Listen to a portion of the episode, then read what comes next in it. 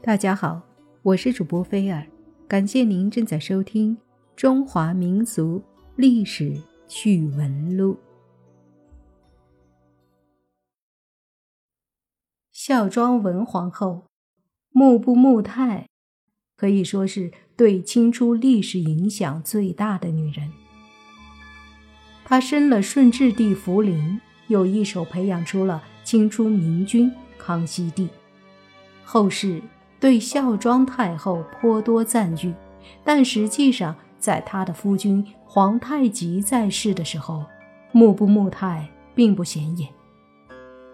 三位科尔沁姑侄是皇太极后宫中一道独特的风景线，然而孝庄太后却是科尔沁三位女人中最不起眼的一位。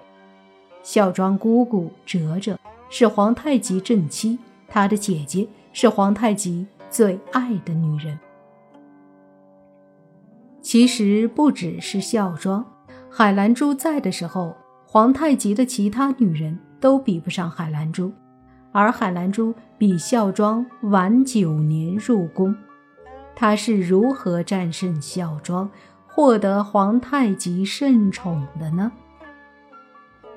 海兰珠成为皇太极女人的时候，已经二十六岁。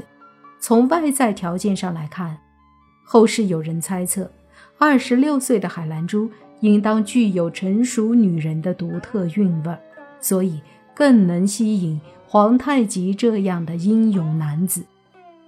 孝庄十三岁嫁给皇太极，当时还是个半大孩子，估计发育都没有健全，自然也就不能吸引皇太极了。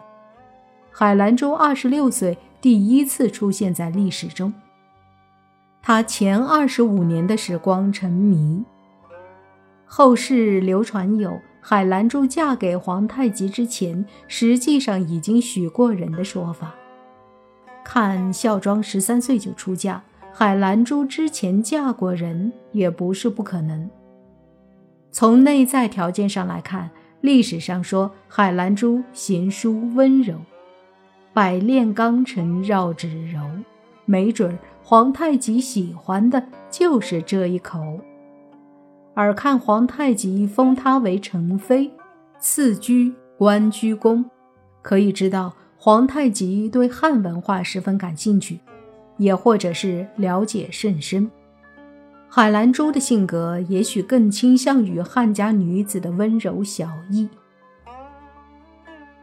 将皇太极视作自己的天，所以引发皇太极的保护欲，从而宠爱万分也是可能的。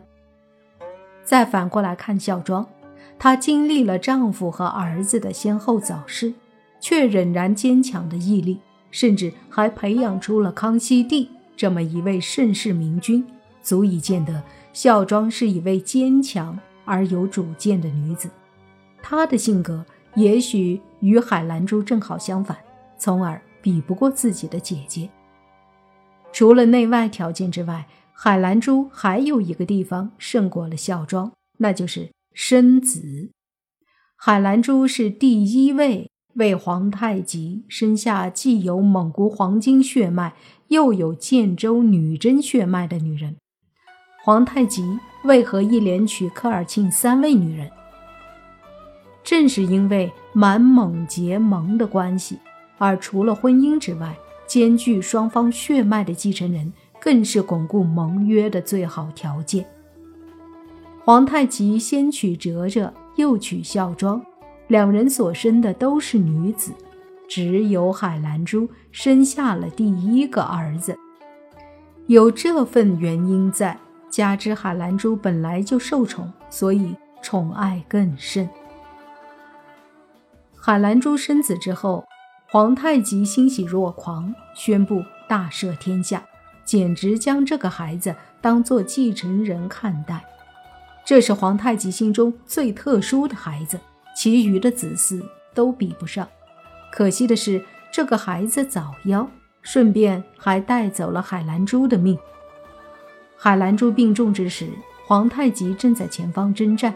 当他听到海兰珠患病之后，不顾前线紧急，命众将士固守，自己掉头回了圣经，而等他赶到，海兰珠已经去世。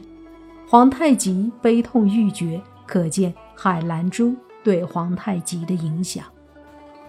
从各个方面来说，皇太极在海兰珠那里感受到了一个男人对一个女人的纯粹的喜爱，所以海兰珠成为了他最钟情的女子。